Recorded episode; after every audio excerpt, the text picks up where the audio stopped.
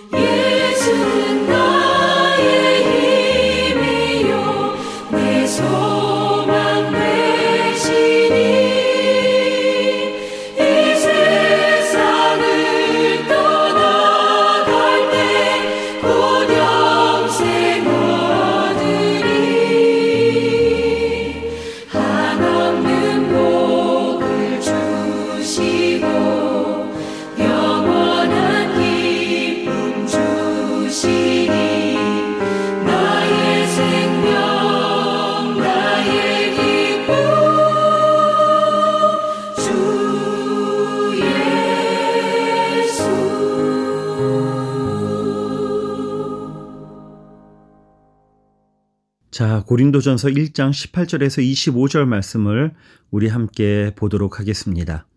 십자가의 도가 멸망하는 자들에게는 미련한 것이요 구원을 받는 우리에게는 하나님의 능력이라.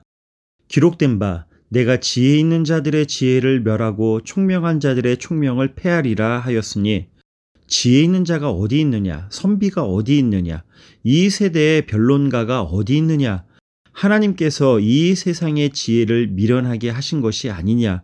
하나님의 지혜에 있어서는 이 세상이 자기 지혜로 하나님을 알지 못하므로 하나님께서 전도에 미련한 것으로 믿는 자들을 구원하시기를 기뻐하셨도다.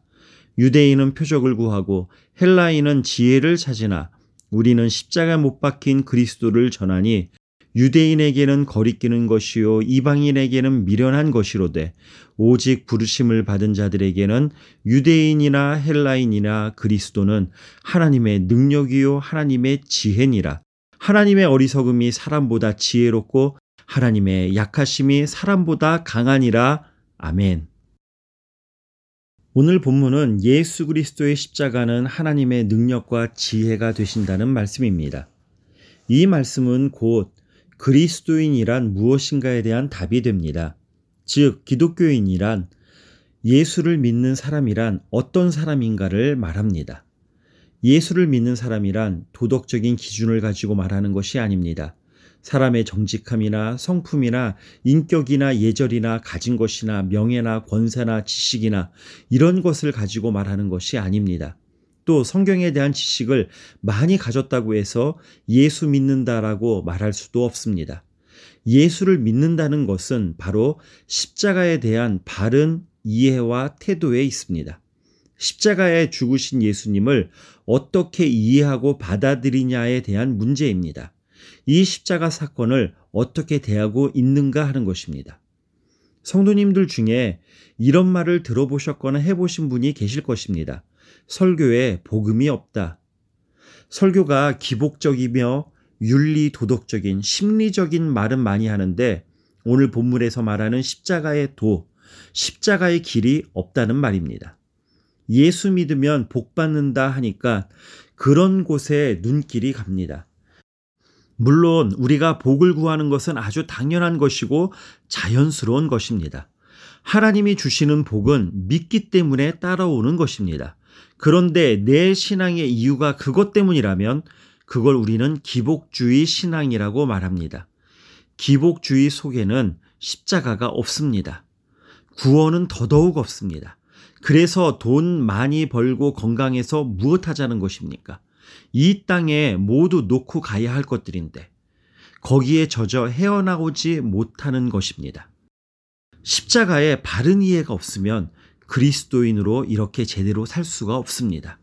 우리는 십자가를 바라볼 때마다 그 십자가를 중심으로 우리에게 전개되어지는 모든 사건 속에서 계속적으로 하나님의 말씀을 듣게 됩니다. 십자가는 아무 때 생각해도 우리의 마음을 감격하게 하고 우리로 하여금 아주 하나님의 사랑에 깊이 잠기게 합니다. 십자가를 통해서 하나님은 우리에게 계속적으로 말씀하십니다. 다시 쳐다보면 또 다른, 또 생각하면 더 깊고 깊은 무궁무진 흘러나오는 주님의 말씀을 들을 수 있습니다. 십자가는 계시된 하나님의 지혜입니다. 또한 그리스도인이란 십자가를 하나님의 능력으로 믿는 사람입니다. 십자가를 바라보면 모든 문제가 해결됩니다. 아무리 걱정이 많다가도 십자가에 달리신 주님을 바라보면 모든 걱정이 사그라집니다. 아무리 걱정이 많다가도 그렇습니다. 아무리 큰 고통과 시련이 있다 해도 십자가 앞에 겸손한 마음으로 무릎을 꿇어, 꿇어보면 소망이 생깁니다. 땅만 보고 다닐 때 땅이 무너지려 하고 그 속에 빠져들어가는데 그때라도 십자가를 쳐다보면 엄청난 생명력을 그 무한한 능력을 순간순간 경험하게 됩니다. 십자가 속에는 이렇듯 신비한 능력이 있습니다. 이렇게 체험하고 사는 사람이 바로 그리스도인입니다. 24절에 보면 그리스도는 하나님의 능력이요 하나님의 지혜니라라고 말씀합니다. 그리스도인이란 예수 그리스도를 능력으로 그리스도를 지혜로 이렇게 믿고 이렇게 경험하고 이렇게 증거하는 사람입니다. 예수님에 대한 메시지는 사복음서에 기록되어 있습니다. 마태, 마가, 누가, 요한복음에는 바로 예수가 누구냐 하는 것을 역사적으로 설명해 줍니다. 그 안에 일어난 모든 사건과 가르침은 결국 십자가로 향합니다. 예수님의 말씀 가르침은 십자가 사건을 통해서 말씀하고 있습니다. 예수님께서 세상에 계실 때 제자들이 예수님의 뒤를 따릅니다. 예수님의 하시는 일을 보고 말씀을 듣고 또 본받기도 하고 이렇게 하면서 3년 동안 예수님을 경험했습니다. 3년을 따라다니면서도 아직도 예수님께 대한 인식과 이해가 바로 되지를 못했습니다. 저들은 정치적 메시아를 생각했고 식민지 생활 가운데 고통 가운데서 벗어나기만을 바라며 예수님이 빨리 유대 나라를 회복했으면 했습니다. 예수님께서 십자가에 돌아가시고 부활하신 다음까지도 마지막으로 감람산에서 이렇게 묻습니다. 나라가 임하실 때가 이때입니까? 이스라엘을 회복할 때가 이때입니까? 예수님을 따르는 동안에도 예수님께서 왕이 된다면 누가 우편에 앉고 누가 좌편에 앉을까를 따지며 시기 질투했습니다. 예수님을 바로 알아보지도 못한 채 미련스럽게 그런 모양으로 있다가 예수님께서 십자가에 돌아가십니다. 이렇게 실망스러울 수가 없었습니다. 세상에 이럴 수가 있나 크게 실망을 했습니다. 그런데 예수님께서 부활하셨습니다. 부활하신 예수님을 만나볼 때 저들은 어리둥절했습니다. 부활은 사실인데 그렇다면 부활이 무엇을 의미하느냐 하는 것입니다. 그 의미를 제대로 알 수가 없었습니다. 그러다가 이제 오순절에 성령을 받게 됩니다. 이것은 아주 중요한 사건입니다. 우리가 잊지 말아야 할 것은 십자가 사건과 부활과 오순절의 성령 강림 이것을 함께 이해해야 합니다. 오순절 없는 부활 사건은 하나의 역사적인 사건으로 남을 뿐이고 또 부활 없는 오순절은 신비주의에 불과하고 부활 없, 부활이 없는 십자가는 비참함 그 자체입니다. 그래서 이 셋을 함께 묶어 이해하고 믿을 때 비로소 바른 신앙을 가질 수 있게 됩니다. 성령 충만을 받게 되었을 때 마침내 예수 그리스도가 누구냐 하는 것을 증거하게 됩니다. 이것이 초대교회에 전해진 선포된 말씀이었습니다. 예수님은 구약의 약속 예언대로 오신 분입니다. 우연하게 나타나신 분이 아니라 수천 년 동안 선지자들을 통해서 예언대로 구약의 약속대로 오신 분이십니다. 예수님의 생애, 예수님의 십자가, 예수님의 부활을 통해서 예수님은 하나님의 아들 되심을 증거합니다. 그는 하나님의 아들이요, 그는 하나님이 되신다. 그 증거로 많은 이적들이 나타나고 이방 안진뱅이가 일어나고 소경이 눈뜨고 병든 자가 고침을 받았습니다. 그 능력의 주가 곧 재림하실 것입니다. 본대로 다시 오실 것이다. 이 재림 신앙을 다시 온다고 하는 믿음을 확증적으로 증거합니다. 그러므로 이제 회개하고 세례를 받으면 성령을 받을 것이고 성령을 받으면 그리스도인이 될 뿐만 아니라 그리스도의 현재적 생명력을 체험하게 될 것이라고 하는 것이 초대교회에 전해진 메시지였습니다.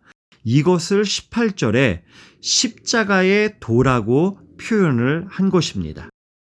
주님의 고난과 죽으심과 부활을 믿을 수 없다면 우리가 주님 앞에 엎드려 예배하며 기도하는 것이 얼마나 어리석은 일입니까? 이 이른 아침에 나와서 단잠을 뿌리치고 기도하는 일이 얼마나 바보 같은 일이겠습니까? 이 아까운 시간에 그러나 그분은 우리를 돌보시고 인도하시고 고난을 이기시고 죽으셨으나 부활하셔서 우리와 함께 계심을 믿고 기도할 때 우리는 이 시간에 우리가 드리는 기도를 통해서 무한한 능력을 받게 됩니다. 로마서 8장 28절에 말씀합니다. 우리가 알거니와 하나님을 사랑하는 자, 곧 그의 뜻대로 부르심을 입은 자들에게는 모든 것이 합력하여 선을 이루느니라. 부르심을 입은 자에게는 예수님은 하나님의 능력입니다. 그 십자가의 도가 만백성을 구원하는 하나님의 능력입니다. 그 십자가의 길이 하나님의 지혜입니다. 그 속에 무궁무진한 지혜가 있습니다. 그래서 이 시간이 소중한 것입니다. 그리스도인이란 십자가를 능력으로 십자가를 최고의 지혜로 최고의 진리로 믿고 모든 것에 만족하고 감사함으로 나아가는 삶을 살아가는 사람이 그리스도인이라고 할 수 있습니다. 오늘도 이 십자가의 길을 가는 성도님들 되시기를 축복합니다. 기도하겠습니다. 하나님 아버지 감사합니다. 예수 그리스도를 믿게 하시고 구원받은 백성으로 그 안에서 능력을, 자유를, 평화를 누리게 하신 것을 감사합니다. 믿음이 없어 세상 것만 바라보다가 욕심에 매여 죄에 빠져드는 길, 멸망의 길, 실패, 실패의 길 가지 않게 하시고 주님의 고난과 죽으심과 부활을 믿음으로 구원 얻은 백성으로 믿음의 사람으로 능력 있게 고난도 이기고 슬픔도 이기고 죄악을 이기고 이 세상을 이기는 주 안에서 자유와 기쁨을 누리는 큰 행복을 누리는 그리스도인 되게 하여 주시옵소서. 예수님의 이름으로 기도드렸습니다. 아멘.